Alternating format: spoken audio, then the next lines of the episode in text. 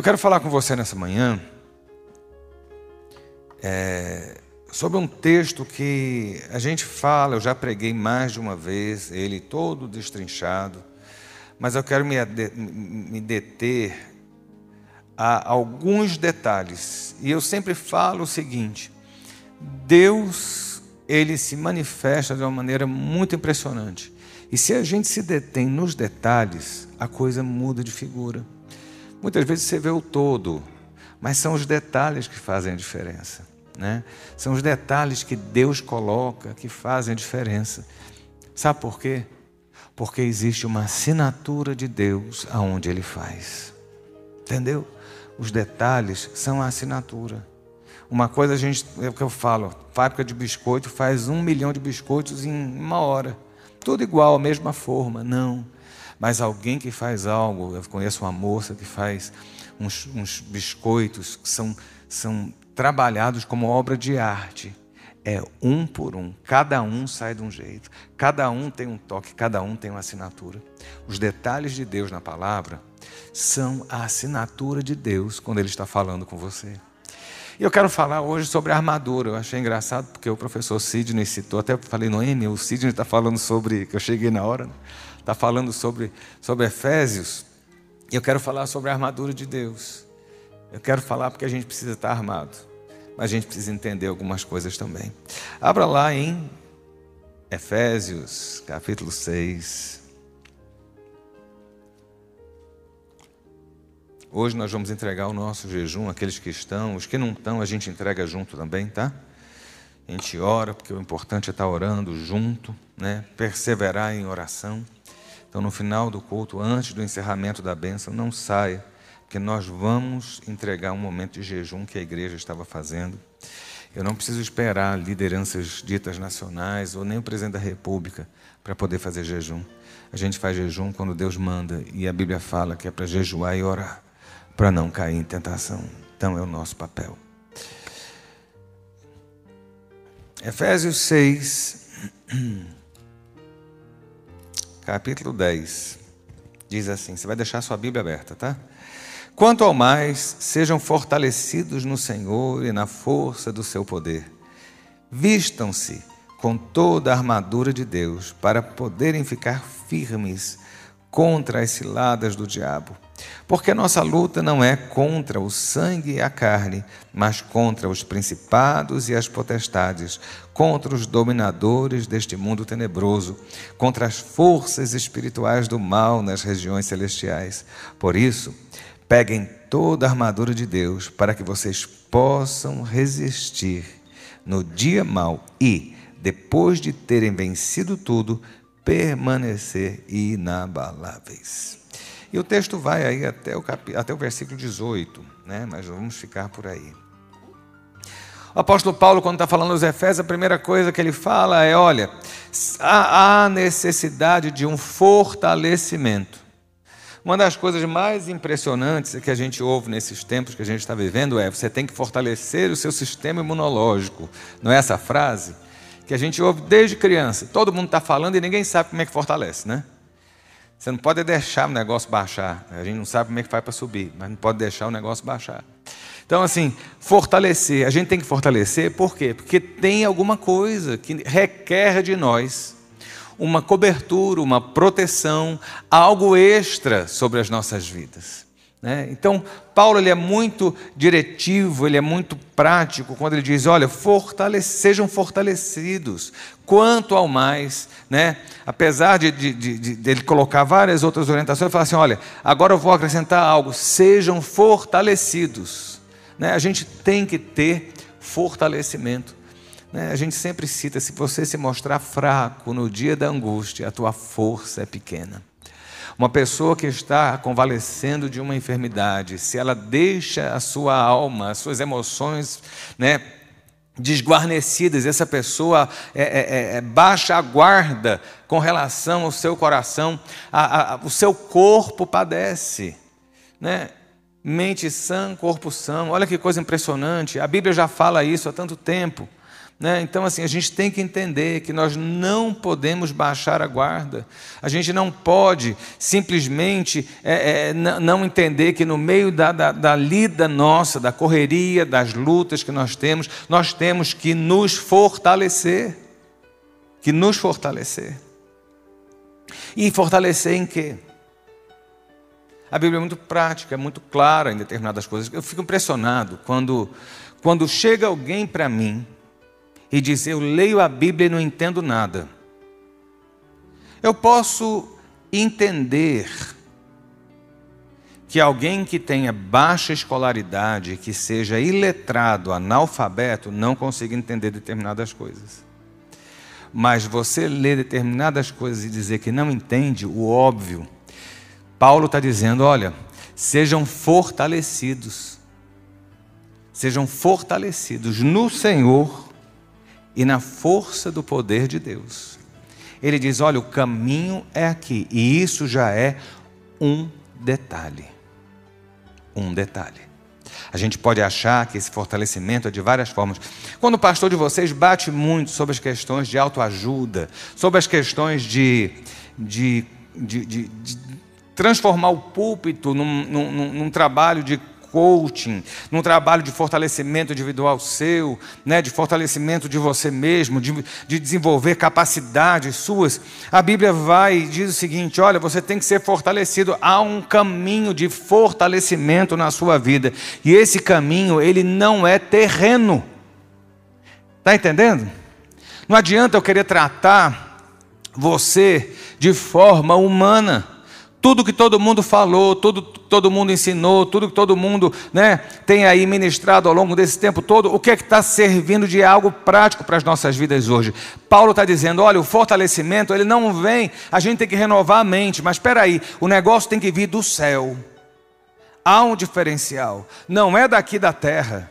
Não sou eu que te fortaleço, não são as minhas palavras, não são as frases de efeito, não são os livretos, não são os coaches que eu, que eu leio que vão fazer com que eu me fortaleça interiormente ou espiritualmente. Paulo diz, antes de. Olha, depois de tudo isso que eu falei, da carta toda, ainda tem um ponto a te dizer. Sabe qual é o ponto? Se fortaleça, mas se fortaleça em Deus e no poder dEle. Deus está dizendo para você, em outras palavras, através de Paulo, eu sou a sua fonte de energia, a sua fonte de força, a sua fonte de resposta. Eu sou aquele que no meio da sua tempestade, eu continuo te sustentando. É isso que Deus está dizendo. Se fortaleça em mim. É na minha força que você tem que se apegar, não é no seu braço. Porque hoje a gente está vendo grandes homens tombando. Você está vivo hoje porque Deus quer. Você respira hoje porque Deus quer. Porque na hora que Deus não quiser, Ele sabe sabe onde te encontrar para encerrar a sua vida. E a gente fica muitas vezes né, assim, inflado, achando que é alguma coisa, basta o céu cortar o oxigênio.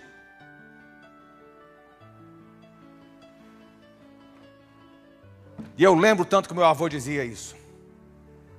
E eu lembro tanto que meu avô dizia: se nós soubéssemos quanto custa o oxigênio que Deus dá de graça, ao longo da minha vida eu vi meu avô dizer essas coisas. E hoje a gente sabe que quando o céu corta o oxigênio, Deus sabe onde te encontrar para te levar. Então entenda o seguinte: a sua força, os seus dias estão contados, a sua fortaleza vem dele, vem do poder dele, não é do seu poder, não é do seu poder. Olha, a igreja está nesse planeta dois mil anos. Quantos homens dominaram esse mundo e a igreja continuou? Quantos Césares dominaram o mundo e a igreja continuou? Onde estão os Césares hoje? Vá a Roma e tente entender o que era o palácio dos Césares em Roma. Simplesmente não existe. Falava-se e contava-se que os o palácio dos, dos, imperadores romanos, eles eram mais deslumbrantes do que as maiores construções egípcias. Era algo que deixava as pessoas sem fôlego quando viam. Hoje a gente anda e caminha em Roma no meio de uns quadradões com uns pedacinhos de, de, de pedra no chão daquilo que foi a força e o poder do homem. Pega as, as grandes figuras da nossa história e vê onde elas estão Pega as grandes figuras do século passado, que abalaram o mundo, e vê onde elas estão. Pega os homens de bem que contribuíram, e onde é que eles estão? Pega a igreja e se volta para Deus, que você vai ver que a noiva do Cordeiro continua sempre, como continua sempre aquele que é autor e consumador da nossa fé. Ele é a nossa força. São os detalhes. Deus está dizendo: olha, não é nessa terra que você vai se abastecer, não é nessa terra que você vai se energizar, não é nessa terra que você vai escapar. Não, é de mim. É de mim, é do céu, sabe? É ligação do céu que a gente tem que ter. Né? E aí interessante é que o texto continua, né? Fortaleçam-se, sejam fortalecidos no Senhor e na força do seu poder. Vistam-se com toda a armadura de Deus para poderem ficar firmes contra as ciladas do diabo. Olha só o que, é que a gente tem aqui. A armadura, ela aponta para um negócio muito interessante. Para você ficar firme contra as armaduras, as ciladas do diabo. A gente, quando vem para esse texto, presta atenção no que eu vou lhe dizer nessa manhã. Quando a gente vem para esse texto, o que as pessoas fazem é, é, é, duas coisas específicas que as pessoas fazem. São duas coisas, desculpa, são duas coisas específicas que as pessoas fazem. A primeira é detalhar a armadura e as peças da armadura. E a outra é detalhar os níveis hierárquicos das forças malignas espirituais. Estou certo ou estou errado? Senhorzinho Malta. Não é isso? Mas aí a gente, quando a gente foca nesse macro, a gente perde a assinatura. Quando você olha uma tela, quando você olha uma obra de arte, a obra de arte é gigantesca. Mas a assinatura é só um detalhe. Porque ali o cara disse: Esse aqui fui eu que fiz. Está aqui. E muitas vezes a gente quer ver a tela toda e Deus está querendo mostrar detalhes. Deus está dizendo: olha, Paulo é usado por Deus aqui para dizer: olha, fiquem firmes contra as ciladas do diabo. E aí a gente está mais preocupado em se armar em se tornaram a imagem quando você, você pensa na armadura de Deus, porque, ó, da mesma forma que Jesus Cristo no Ocidente, ele é um cara bonito, de olho azul e cabelo cacheado, meio castanho claro, porque os pintores da Idade Média da Renascença, mas não sei o que, pintavam dessa forma, então na cabeça nossa ficou isso. Os crentes, quando vão falar sobre armadura, eles sempre apresentam armadura ou do Império Romano ou armadura medieval. Então, quando você pensa nesse texto, você está pensando que você vai se vestir, você está mais preocupado em se tornar um guerreiro medieval, um guerreiro do Império Romano, alguém nesse, nesse naipe. E Deus está falando: olha. Você tem que fazer isso porque tem outras coisas que você tem que se, se, se, se a perceber. E ele está dizendo: olha, você tem que botar a armadura, você tem que se fortalecer. Como é que você se fortalece? Você fortalece em mim. Aí você, quando está fortalecido em mim, você pega a minha armadura e veste. Pá! Por quê? Porque o diabo está armando cilada. E o problema desse texto de Efésios, o problema da, da, da, armadura do cristão, o problema da armadura da fé, é, é, é o fato de nós não focarmos naquilo que Deus está dizendo. Há uma guerra. Vocês estão muito mais preocupados em colocar a armadura tinindo, brilhando, né? E a gente, e Deus está querendo apontar para você que há um diabo, que há cilada, que há batalha. E a gente tem que entender isso. A armadura, ela é importante. Na hora que você bota toda, acabou. Ninguém que está olhando um soldado, um guerreiro, vamos pegar nos dias de hoje, ninguém que pega um soldado no campo de batalha está preocupado com o capacete, está preocupado com, com a coraça que ele está usando, com o tipo de botina, com fardamento, com, arma, com, com, com armamento, com óculos, não sei o que das quantas que ele está usando. Não, está olhando um soldado. Você tem que dar, sabe, dar, dar, dar foco naquilo que Deus está querendo que você venha ver. E aí ele diz: olha, existem ciladas, ciladas. O diabo está armando ciladas. As ciladas do diabo e a gente não se apercebe. E aí eu pergunto a você: o que é cilada? Aí que eu acho mais engraçado é quando um pregador, um teólogo vai falar sobre esse texto, aí quer ir lá no grego, no original, no que dizia, no que falava, e isso não quer falar nada com você. Eu estou falando português. Cilada é em português. E o que é que significa cilada? Você tem ideia? Sabe? Porque no grego falava isso. No mandarim falava aquilo. Mas no português, o que é que você vai entender? Cilada quer dizer o quê? Emboscada. Tocaia. Sabe? É uma emboscada, meu irmão. Deixa eu dizer a você: cilada é uma emboscada ou para prender uma caça, ou para capturar um inimigo. Ei, agora o negócio vai ficar um pouco mais claro para você com tudo isso que eu estou te dizendo. Cilada é uma emboscada, ou para prender a caça, ou para capturar o inimigo. Cilada é coisa de guerra para capturar inimigo.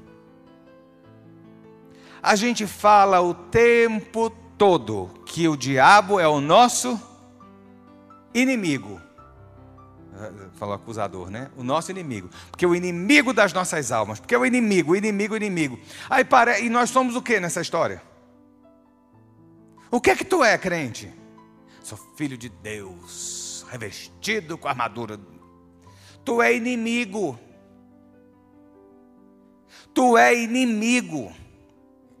E talvez isso não seja muito claro quando o povo fica elocubrando e querendo contar histórias inventar para poder escrever livro, para fazer não sei o que, para não sei o que lá, para poder dar uma de entendido. Não, a questão aqui não é destrinchar a armadura, a questão aqui é entender que há uma batalha. Se o diabo é meu inimigo, eu também sou tratado como inimigo pelo lado do inferno.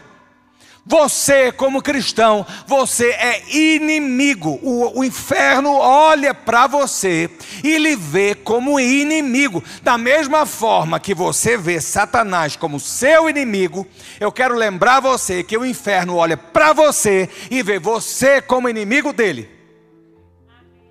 E tem que ser amém. Porque se tu disser não, é porque você está muito amiguinho de Satanás. A cilada não é. Parece que é um negócio assim, eu sou incauto, né? Eu vou cair na cilada. Não, tu está numa batalha, crente. Se o inferno é inimigo nosso, nós somos inimigos do inferno. Não tem um meio termo. O diabo está aí pronto, sabe? Está aí pronto. Das duas, uma, presta atenção. Das duas, uma. Ou tu é inimigo de Satanás, ou tu é caça do inferno.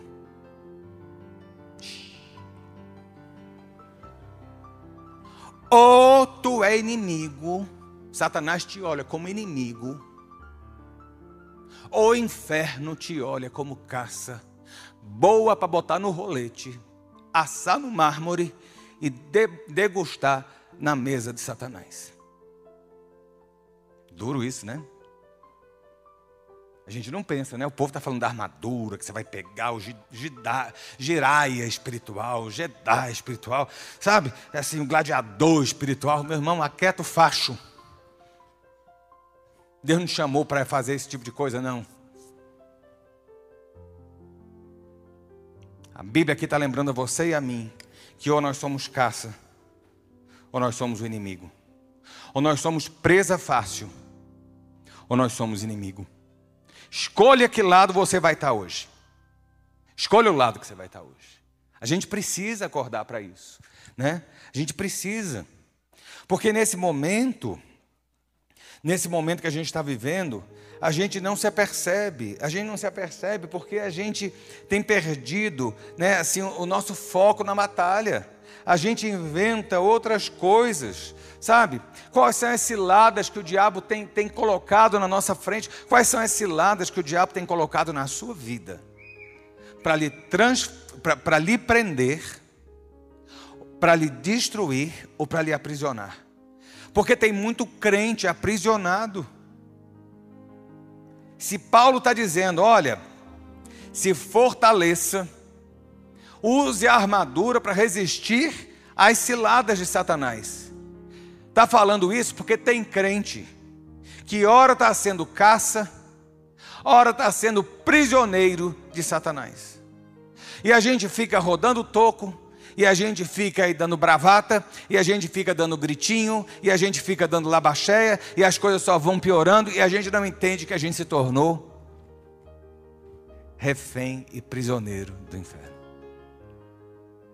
Está conseguindo me acompanhar o que estou falando? Vocês estão quietinhos hoje de manhã, mas também essa palavra, né? Como é que. Pastor, a gente precisa sair daqui abençoado. Tu está sendo abençoado, meu irmão. Tu está de pé.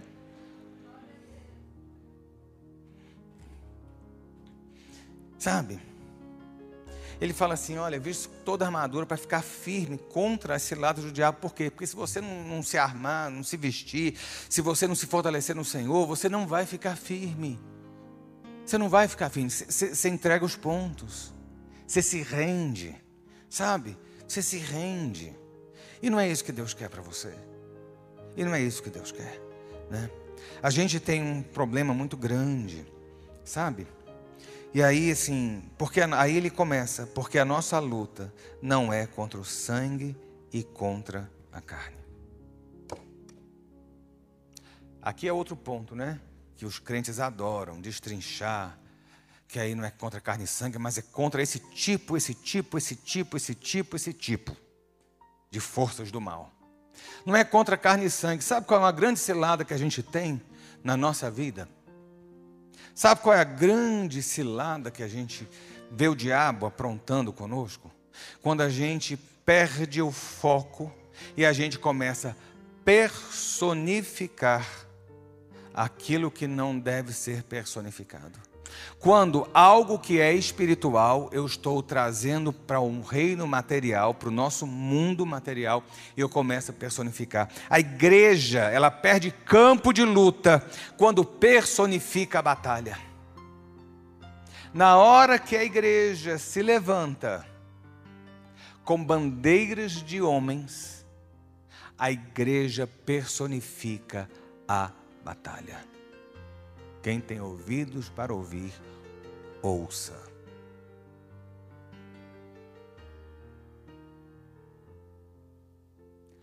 Nós individualmente temos nossas posições políticas. Nós individualmente temos as nossas colocações. Nós individualmente temos a nossa visão individual. A igreja tem representantes mas eu não posso, como igreja, como corpo, achar que a nossa luta é contra A ou contra B. Vou falar de novo. Quem tem ouvidos para ouvir, ouça. Eu não posso espiritualizar aquilo que é carnal. Ei, vou repetir. Grave essa frase. Nós não podemos espiritualizar aquilo que é carnal.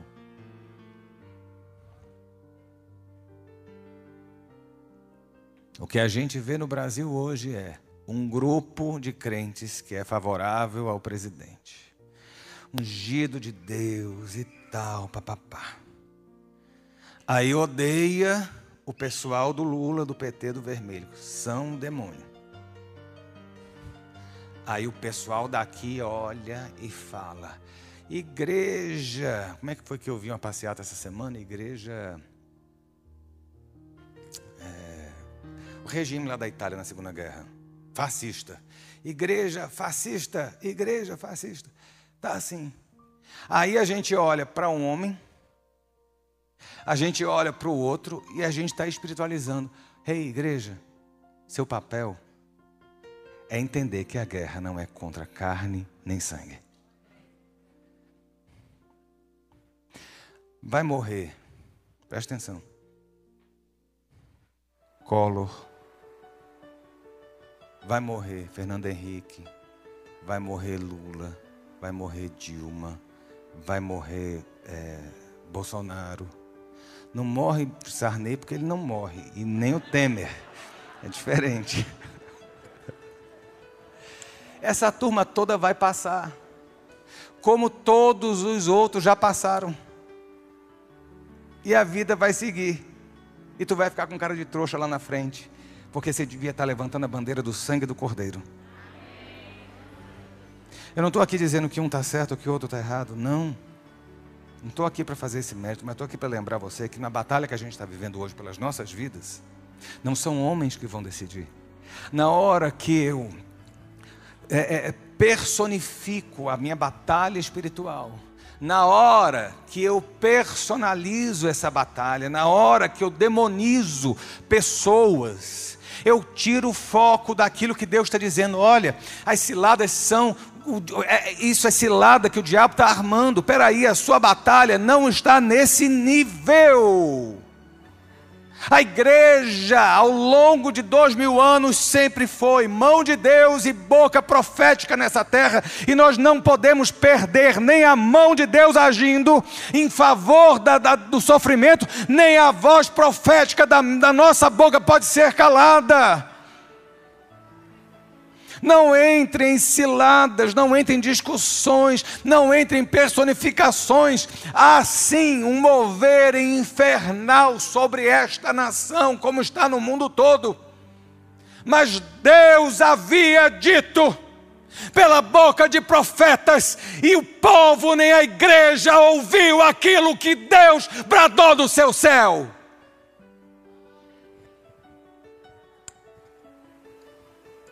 Em 2014, Deus usou, eu recebi essas profecias na época, e eu confesso o meu pecado, que eu ri, que Deus ia trazer juízo e morte no país. 2019, Deus falou a mesma coisa e eu gargalhei.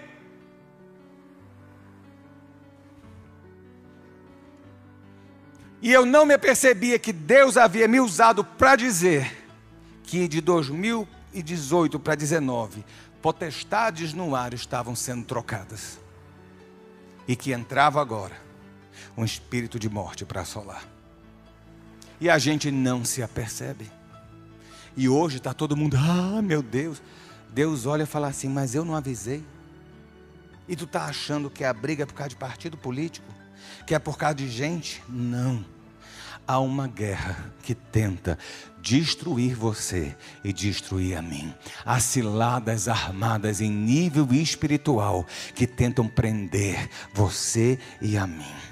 Pois em nome de Jesus, hoje você vai se fortalecer no poder, na autoridade do Senhor, para quebrar os grilhões e essas ciladas serem desfeitas e desarmadas, porque a gente tem que entrar em batalha lá em cima, o nível é outro. O nível é outro. Porque a igreja vira quando vai pregar sobre isso, aí o povo, me desculpe, meus intercessores, mas é a, a turma da, da, né, que, que, gosta de, de, dessa coisa toda, eles vão, tentam destrinchar, né, porque olha, a Bíblia fala sobre principados, potestades, dominadores, força do mal. Deixa eu dizer a você, quem consegue explicar isso aí? De forma concreta. O que é, é um principado? O que é, que é um dominador? O que, é que são as forças do mal? Qual é o outro negócio aqui que tem? As potestades.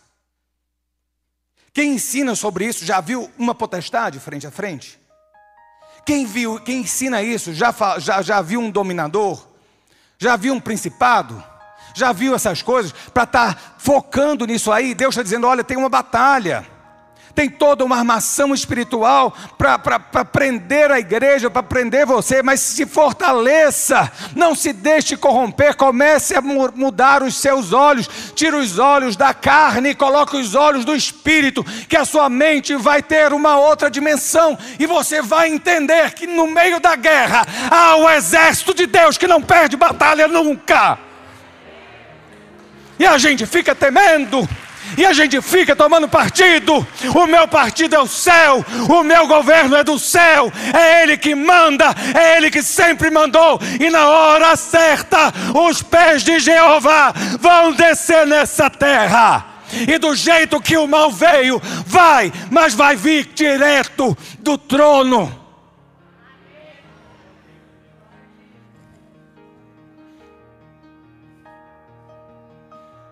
Eita.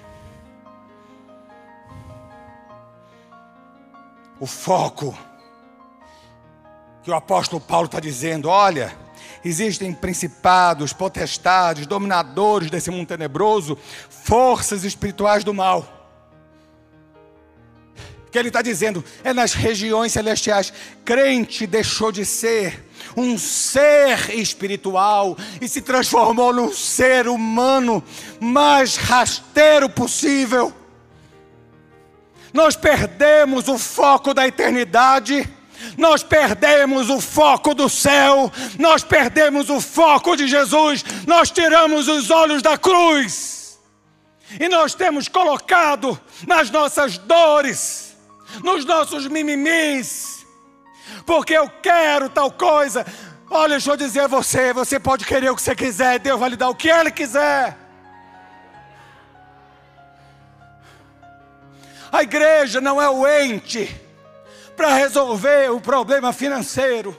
A igreja não é o ente para resolver o problema emocional. A igreja é uma entidade espiritual que é focada no céu e aponta o caminho para a eternidade, chamado Jesus Cristo. A gente confeitou demais esse bolo.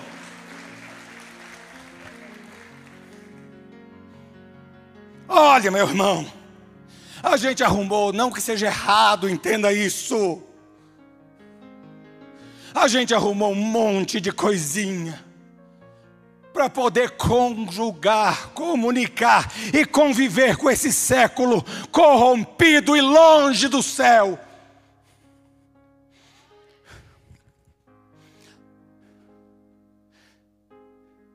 A igreja ela trata, a igreja vai fazer as suas ações, mas entenda o que eu vou lhe dizer. Os crentes no primeiro século não estavam preocupados se tinha curso de casais ou um congresso para tratar as suas emoções.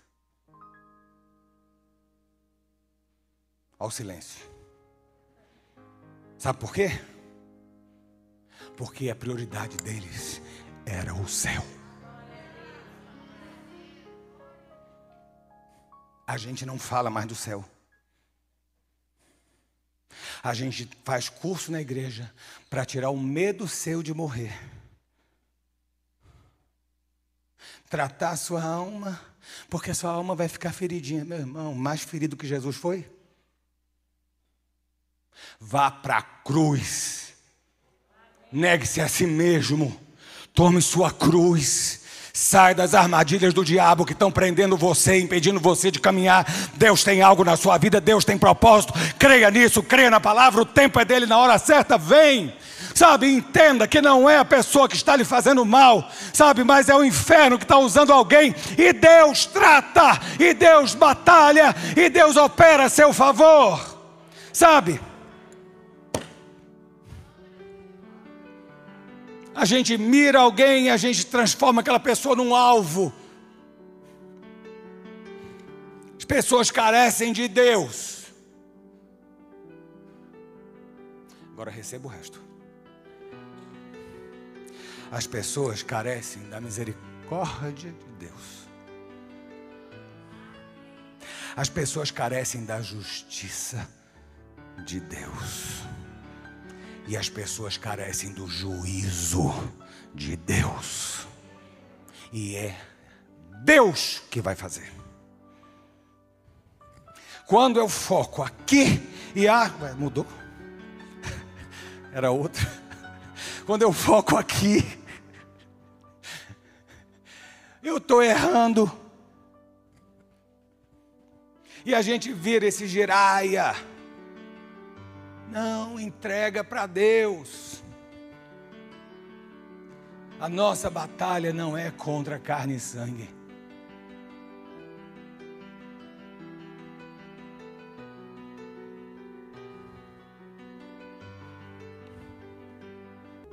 Dura essa palavra, né?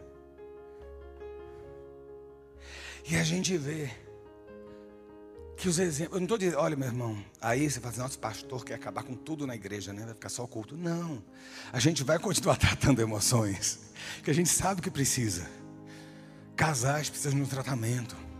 Naquela época, era, a gente tem que entender o humor do tempo também. Olha o que é que nós somos bombardeados hoje o dia todo. Nós somos bombardeados para perder fé, para tirar os nossos olhos de uma coisa e botar outra. Então, assim, não. A gente tem que fazer todo esse trabalho, mas o foco da igreja é dizer a você: olha, olha para a cruz e segue. Porque depois da cruz tem o túmulo vazio, depois do túmulo vazio tem a ressurreição, depois da ressurreição tem a ascensão, depois da ascensão tem a glorificação. Você está no caminho certo.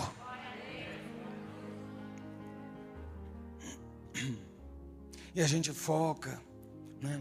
Ele está dizendo: olha, a nossa guerra não é contra carne e sangue, mas a nossa guerra é nas regiões celestiais. Está aqui. Olha só, meu irmão. O povo de Israel estava entrando na terra prometida e tinha promessa. Você tem promessa? Sabe qual é o sinal que você tem promessa? As portas estão abrindo, né, pastor? Não as portas estão fechando, os gigantes estão se levantando, um exército inimigo cerca. Sabe por quê? Porque quando o diabo vê que você está perto de ganhar, ele vai tentar todas as armas possíveis para lhe impedir. Eu vou falar de novo, para você dar glória. Quando você está perto de ganhar, o diabo vai usar todas as armas possíveis para lhe impedir. Mas maior aquele que está com você. Está entendendo? Sinal que vai tudo bem? Não. Sinal que você está no caminho certo é que você tem oposição. Sinal que você está no caminho certo é que você tem perseguição. Sinal que tem no caminho certo é porque estão jogando pedra. Sinal que está no caminho certo é porque o diabo está armando algo para impedir. Continue. Deus está dizendo marche, porque o caminho quem abre sou eu. Continue, bote o pé no mar, porque quem abre o mar sou eu. Continua, porque sou eu que estou fazendo. O povo de Israel chegando à terra prometida. Os moabitas contratam um profeta. Eita! Você nunca contratou profeta? Quem nunca contratou profeta? Levanta a mão não. Dá oferta para o profeta. Dá coisa para o profeta. Você está sendo Balaque, rei dos Moabitas.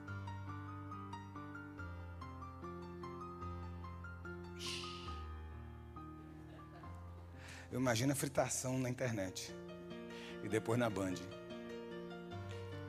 Fica comprando profeta Balaque. Para o profeta falar o que você quer. Sabe o que, que você vai ter? Você vai ouvir o que você quer ouvir.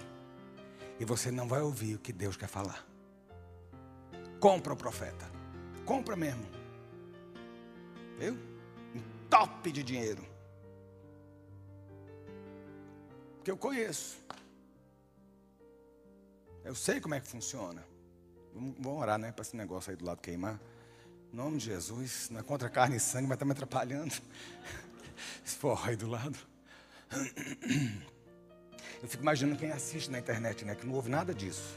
E aí eu falo as coisas aqui, a pessoa fica voando, né? É porque tem aqui do lado um negócio meio estranho e eles estão com a música muito alta atrapalhando, mas não está atrapalhando não. Voltando a você que compra o profeta, muitos anos atrás, muitas décadas atrás, lá nos anos 60 por aí, meu avô conheceu a renovação e assim, esse lado de profecia, de visões e de outras coisas. E a única vez que eu vi meu avô, meu avô ir com alguma coisa na bolsa para dar para um profeta. Foi essa vez que ele contou. Meu tio doente e ele foi chamado para ir na casa de uma profetisa lá no Rio de Janeiro. E Deus disse ao meu avô: leva farinha, açúcar e café. E meu avô chegou. E antes da irmã dar bom dia, pode entrar?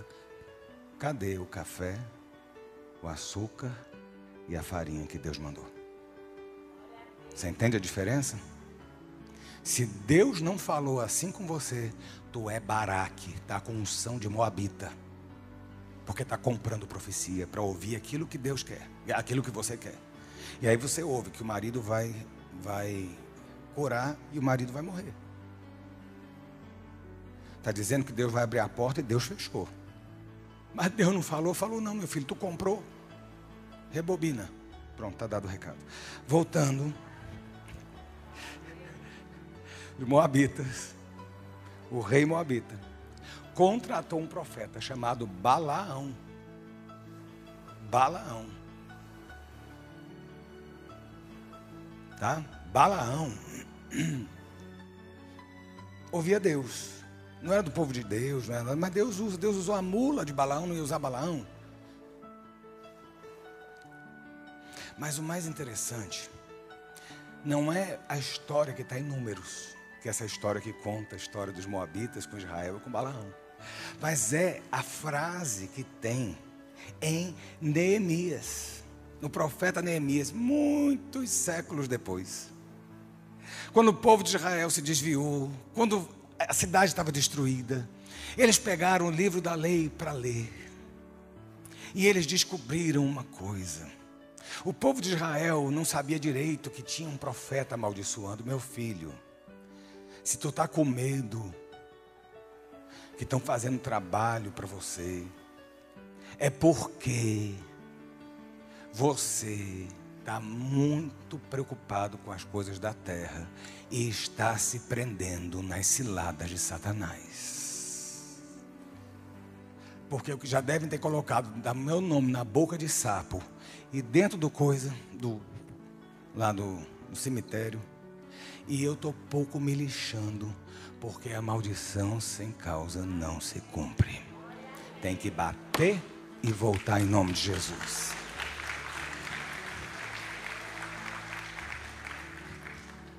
E até parece que tu é tão importante assim para ter tanta gente fazendo trabalho de macumba, né?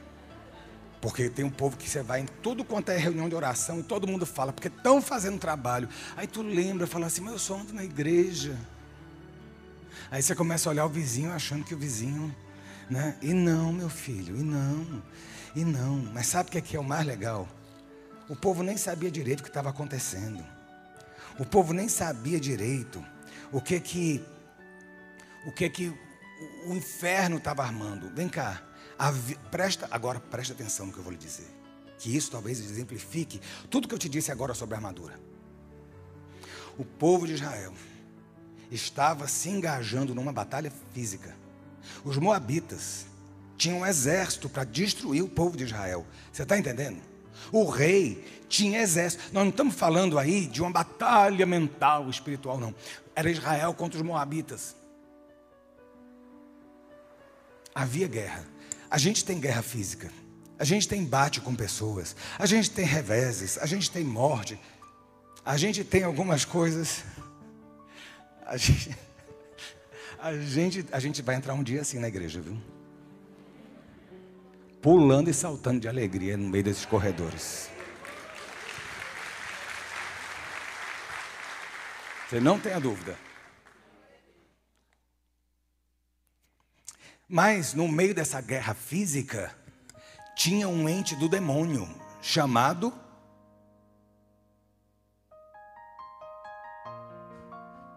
Balaque, que era o inimigo. E ele pega e ele vai usar uma arma que ele achou que era mais forte do que a parte física. Entenda agora. Ele estava mais preocupado em arranjar um profeta para amaldiçoar espiritualmente o povo do que o exército dele dizimar Israel. Olha só, hoje a gente está mais preocupado com o material, com o físico, do que com o espiritual. Está na hora da gente mudar o foco e, cair, e sair da cilada do inferno. Balaque contrata e paga Balaão e fala assim: tu vai amaldiçoar. Mas aí, muitos anos depois de toda essa história ter acontecido, o povo de Israel tinha se desviado, tinha perdido a cidade, estavam desterrados. Neemias é mandado de volta a Jerusalém para reconstruir. Ele pega o livro da lei e sabe o que é que diz?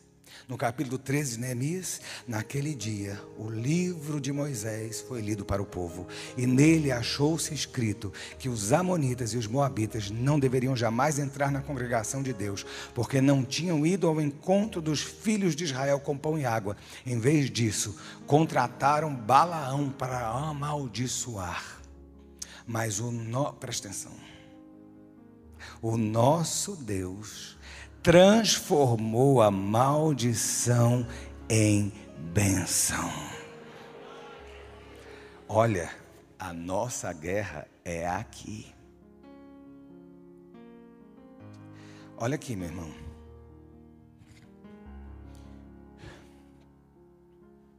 Se o Brasil entra em guerra com os Estados Unidos,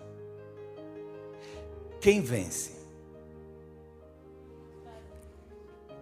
Eu sei que tem muitos militares na igreja. Mas é a verdade, é fato. Eles têm não sei quantos porta-aviões, nem isso a gente tem, vendemos o último nosso agora. Sabe por quê? O nível de guerra deles está aqui. Eles têm satélite que vê você se trocando dentro do banheiro. Nunca mais você vai se trocar, né? Vou tomar banho de roupa agora. Mentira. Mas eles controlam tudo. Você sabe onde é que está a internet? A rede www? Lá. Tu acha mesmo que uma guerra rasteira nossa, a gente derruba a Argentina, Paraguai, Uruguai, beleza, ótimo, somos grande nação aqui de baixo. Lá de cima a gente não consegue, porque o nível é outro. Pega o avião do presidente, meu filho, o Air Force One. Vem cá, pode explodir bomba atômica que o negócio não estraga. Ele pode voar eternamente, porque ele vai sendo reabastecido lá em cima. Se o presidente tiver uma coisa, tem negócio de cirurgia, eles controlam os Estados Unidos inteiro de dentro do avião. É outro nível. E a gente com a Aerolula. Você entende? Eu estou trazendo para o nível real nosso, para você entender qual é o nível de Deus. Deus está aqui. E a gente está olhando aqui. Deus está dizendo: sobe, vem para cima, sobe esses degraus, vem comigo, vem comigo, porque o nível é outro, é aqui que eu ganho a batalha. O povo de Israel mal sabia que tinha Balaão amaldiçoando eles, mal sabia que o inferno estava tocando tambor e fazendo derramar sangue, fazendo bode, não sei o que, para poder destruir Israel. Deus estava vendo, e Deus olhou e botou um ponto final, e a maldição foi transformada em bênção. Não se deixe prender nas ciladas do inferno não personifique, espiritualize, deixa com Deus que Deus opera. Ah. Lembra Davi? Lembra Davi? Davi passou um revés, quem nunca? Davi estava humilhado, seu filho Absalão é, é, o traiu, tomou o trono. Um belo dia, Davi está saindo, estava lendo hoje. E é legal quando você vai a Israel, né? Porque eu estava vendo a passagem e eu estava vendo aonde ele saiu. Que a Bíblia fala que ele estava saindo e subindo o Monte das Oliveiras.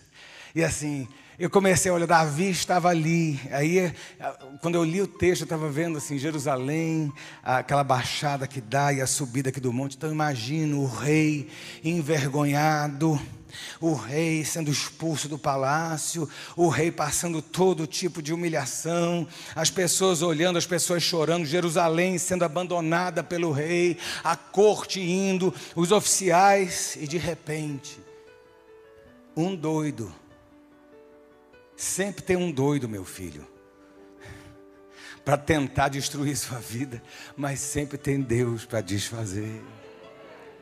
E aquele homem está lá, Simei. Simei olha para Davi, que Davi está andando lá embaixo e Simei está aqui em cima. E vê Davi abatido, e Simei olha e fala assim: Você, seu canalha, você, seu sem vergonha você destruiu a casa de Saul e agora a tua paga veio. Vem cá, Davi estava com a guarda de honra dele, estava com, com a segurança dele. A Polícia Federal estava ali cercando Davi, sabe? O negócio estava assim, os melhores soldados estavam com Davi. E Davi saindo com a corte. Aí um oficial dele fala assim: Quem é esse cão danado? para amaldiçoar o rei. Quer que eu vá lá arrancar a cabeça dele? Ô oh, meu filho, tem hora que a gente quer arrancar a cabeça. Eu que o diga. Porque meu sangue, eu estava vendo o Sidney, o professor Sidney falar. Falei assim, a gente vai abençoar. Falei, meu filho, tem hora que o sangue ferve, que o negócio vai de um jeito. E aí estava lá Davi, o grande rei, herói, ele matou milhares de milhares. Davi era adorado pelo seu povo, sendo humilhado por Simei. Davi olha, olha. Se Deus me tirou, se Deus quiser me amaldiçoar, Ele amaldiçoe. Mas uma coisa eu estou certo: de que o meu Deus pode transformar em bênção toda maldição lançada sobre a minha vida. Você está preocupado com a armadura, né? Eu falei de capacete, eu falei da espada, falei da coraça, nem vou falar. Porque você tem que entender que são os detalhes. A sua guerra não é física. A sua guerra não é para levantar uma bandeira política. Você pode levantar individualmente, não tem problema nenhum.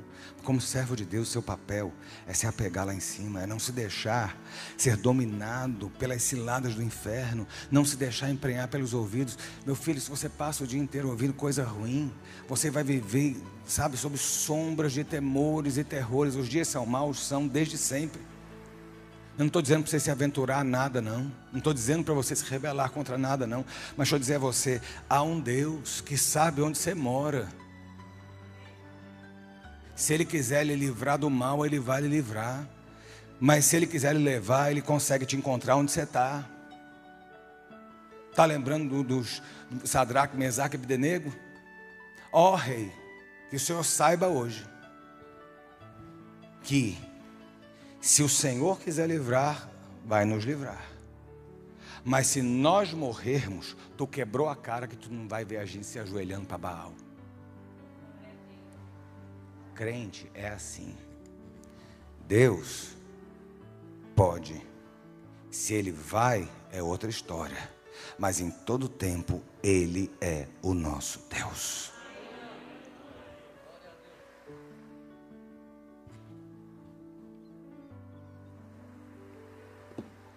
Vamos acabando, né?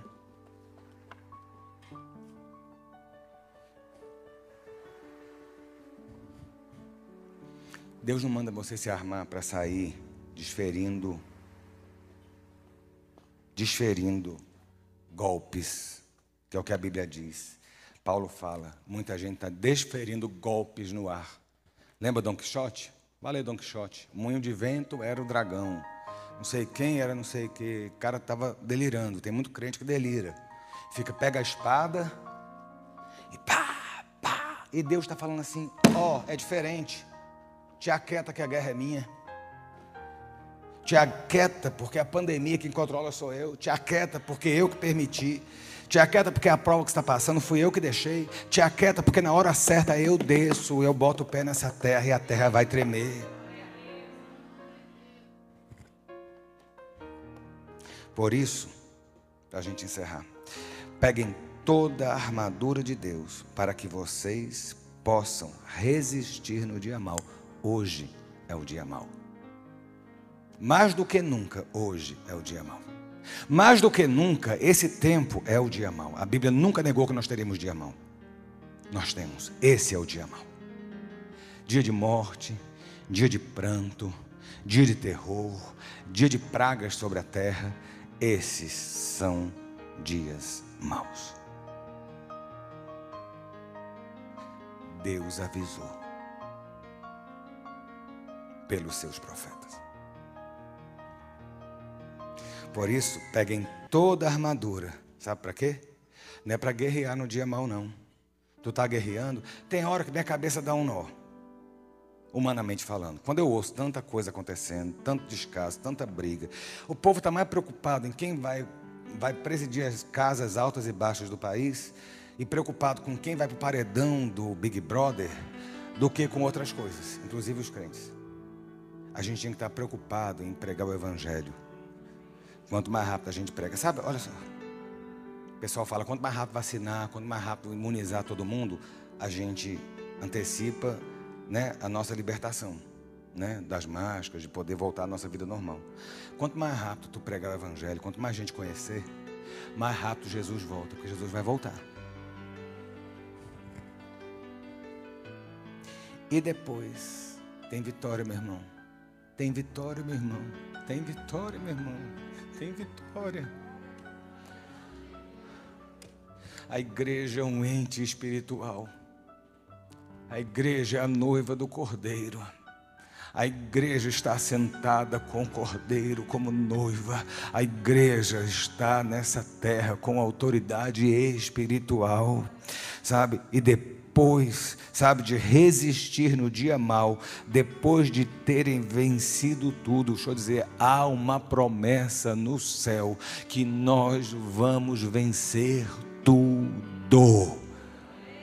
Não é, meu irmão, não é pela metade depois de ter, se você permanecer inabalável e não cair nas, nas ciladas do inferno, se você não se deixar levar pelo que o diabo apronta, se você entender que a sua batalha lá em cima e é ele que vai transformar em bênção a maldição que está sendo lançada sobre a terra, mas na sua vida reside a bênção de Jeová. Eu digo a você, nós vamos resistir no dia mal e vamos vencer tudo e no final vamos permanecer inabaláveis.